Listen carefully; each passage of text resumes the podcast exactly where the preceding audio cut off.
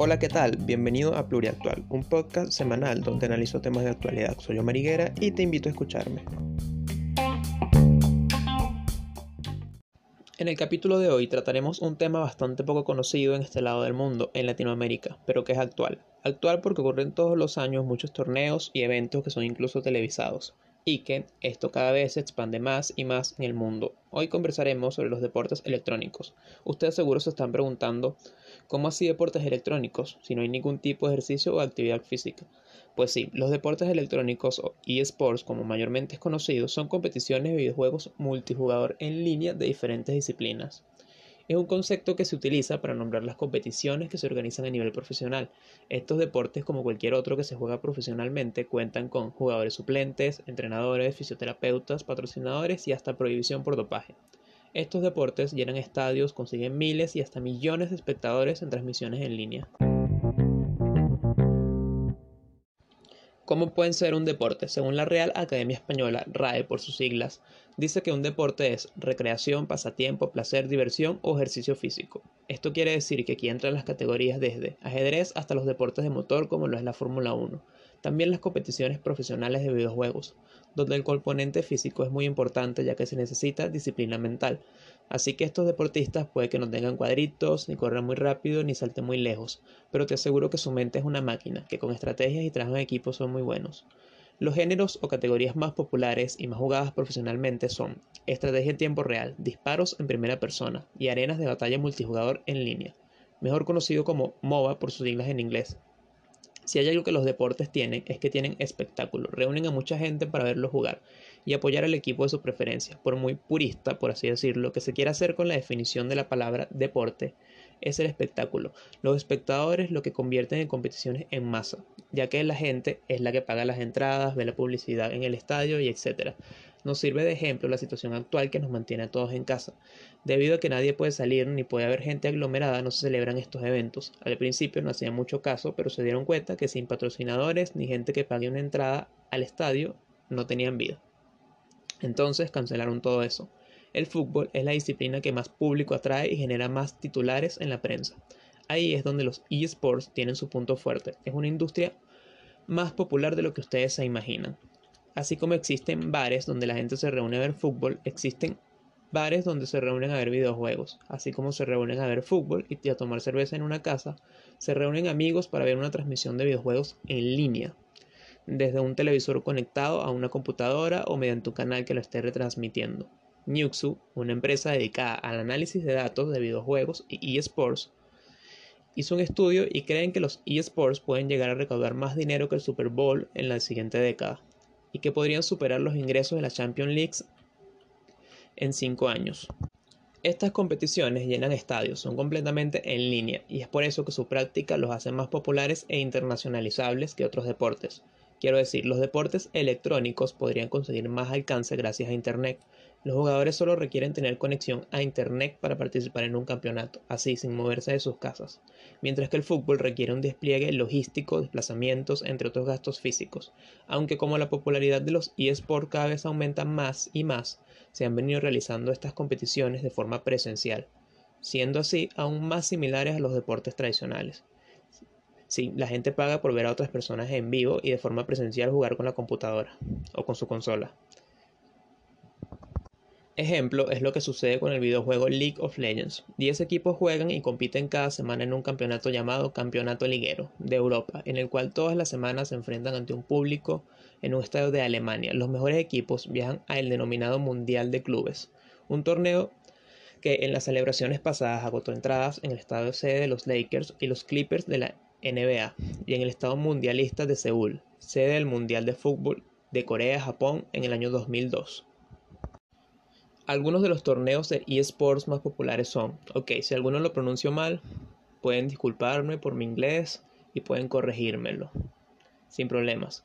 The International, el torneo anual de Dota 2 organizado por Valve Corporation. El League of Legends World Championship, torneo mundial del videojuego League of Legends por la compañía Riot Games, la Battle.net World Championship Series. Es una serie de torneos de los diversos juegos de la compañía Blizzard Entertainment. El Evolution Championship Series, evento anual que se centra exclusivamente en juegos de lucha. y el Smite World Championship, Campeonato Mundial del videojuego Smite. Hay personas que tienen un argumento que es, por ejemplo, señalar y comprar un videojuego cualquiera, como por ejemplo Super Mario Bros. con el fútbol, para así justificar que los videojuegos no son ni pueden ser un deporte, lo cual es un error porque no todos los videojuegos son un deporte, apenas algunos pocos lo son, por ahora. Algunos de ellos son Super Smash Bros., League of Legends, StarCraft, Call of Duty, Street Fighter, Counter-Strike, Dota, entre otros. Todos estos comparten características y estas son Número 1. El juego permite el enfrentamiento entre dos o más jugadores que compiten en igualdad de condiciones y cuya victoria está determinada por su habilidad táctica o estratégica. Número 2. Existencia de ligas y competiciones oficiales con reglas, equipos y jugadores profesionales. Número 3. Miles de aficionados que jueguen por diversión y sigan las competiciones convirtiéndose en consumidores de las retransmisiones y cobertura informativa de las competiciones. Número 4. Medios de comunicación retransmiten las competiciones y surten la demanda informativa por parte del público. Número 5. Un mercado publicitario paralelo que financia la industria y patrocina a los clubes y competiciones, ya que la mayoría de eSports son videojuegos gratuitos.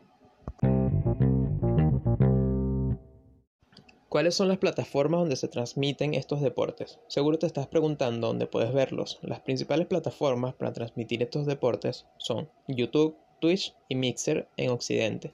En China se transmiten por Douyu y Uya Live, no sé cómo se pronuncia, espero que sea así.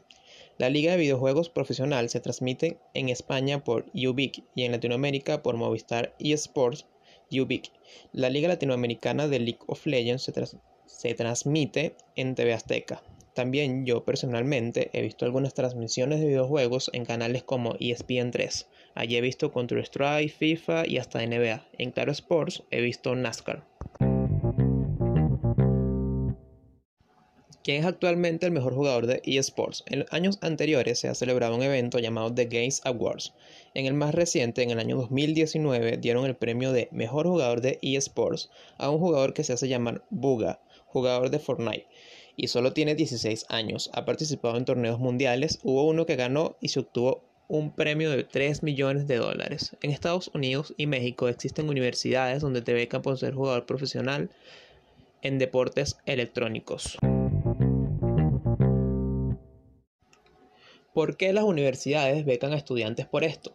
De hecho, en Estados Unidos existen equipos y competencias universitarias de eSports. Estas becas pueden llegar a representar el 75% de la matrícula universitaria. Al principio solo se competía con juegos como League of Legends y Counter-Strike, pero cada vez se suman más juegos a los planes universitarios. Todo esto se debe a que poseen el mismo modelo de negocio que un deporte tradicional. La mayoría de las ganancias vienen de publicidad, patrocinio, derechos de transmisión y licencias de mercancía. Aquí nos damos cuenta que para una universidad tener un equipo de deportes electrónicos podría ser igual de provechoso que tener uno de baloncesto o de fútbol. Los videojuegos podrían ser una distracción a los estudiantes de sus materias y actividades de la carrera universitaria. Pero jugar de manera profesional requiere desarrollar habilidades que sin dudas es importante en la carrera universitaria y en la vida profesional.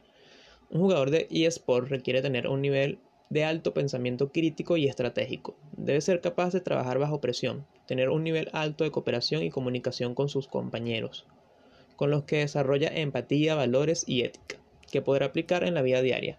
En resumen, los deportes electrónicos te ayudan a desarrollar el mismo tipo de habilidades que los deportes tradicionales.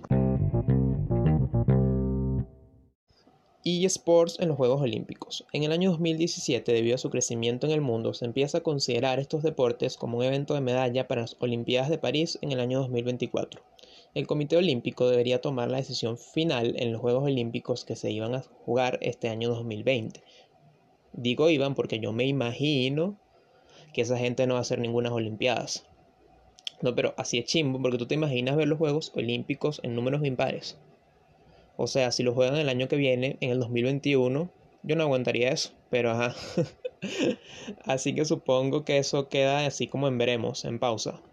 Hay una posibilidad que esto sea un deporte olímpico ya que atrae demasiado público y atrae demasiada gente joven.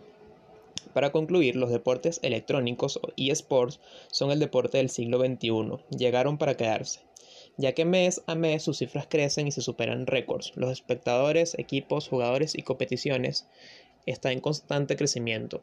Esto solo está comenzando. ¿Tú qué opinas de esto? ¿A ti qué te parece que un videojuego en línea sea un deporte? Las fuentes consultadas aquí serán dejadas en la descripción del capítulo en YouTube.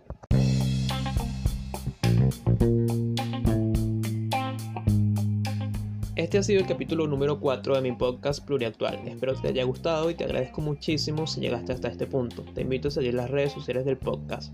En Twitter puedes encontrarlo como arroba pluriactual. En Instagram puedes encontrarlo como arroba pluriactual. Y en Facebook puedes encontrarlo como pluriactual podcast. Link en la descripción. Lógicamente espero que me sigas, le des like y comentes. No se te olvide activar la campanita en YouTube. Así puedes enterarte cuando suba contenido. Te pido por favor me ayudes a compartirlo con tus amigos y familiares. Si me estás escuchando en Spotify puedes ayudarme siguiendo y compartiendo mi podcast en tus historias de Instagram. Por favor mencióname como arroba beta y las redes sociales del podcast para saber que lo compartiste. Sin más que decir, me despido y nos escuchamos el próximo miércoles.